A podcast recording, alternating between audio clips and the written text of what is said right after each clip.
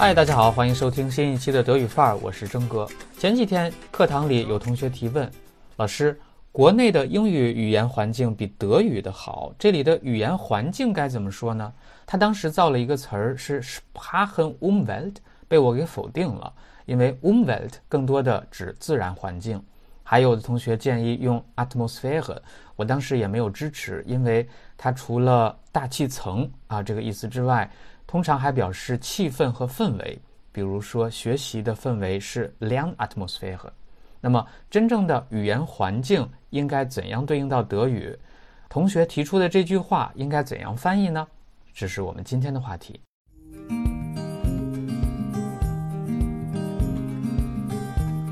那我当时想到的是 Umfeld 这个词。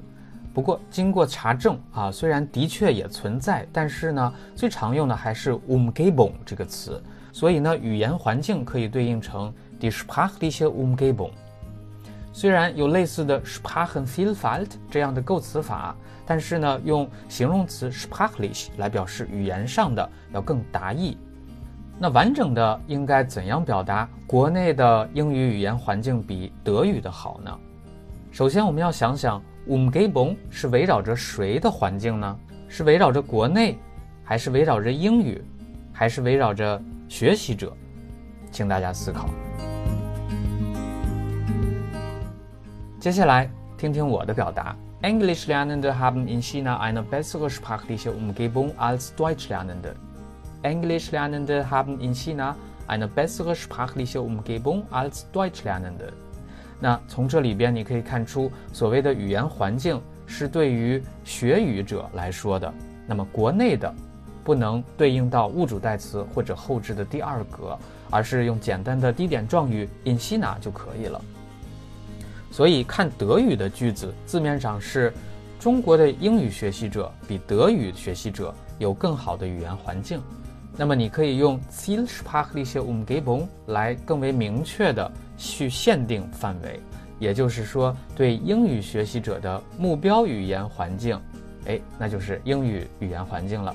那么，对德语学习者的目标语言环境就是德语环境。所以，总的来看，中翻德还真不是字面对应这么简单。那么，在亮明了我们自己的 argument 这个观点之后，我们还要习惯性的举例说明，确保对方理解我们的想法。In China haben Englischlernende eine viel bessere sprachliche Umgebung als Deutschlernende. In Massenmedien tauchen oft englische Begriffe oder Abkürzungen auf. Englische Poplieder und amerikanische Blockbuster erfreuen sich unter Jugendlichen großer Beliebtheit. Selbst bei der Verabschiedung sagen viele Chinesen statt Zaijian Bye Bye. Also Englisch ist als eine Fremdsprache sehr präsent im chinesischen Alltag. Hingegen wird die deutsche Sprache hierzulande so gut viganislugno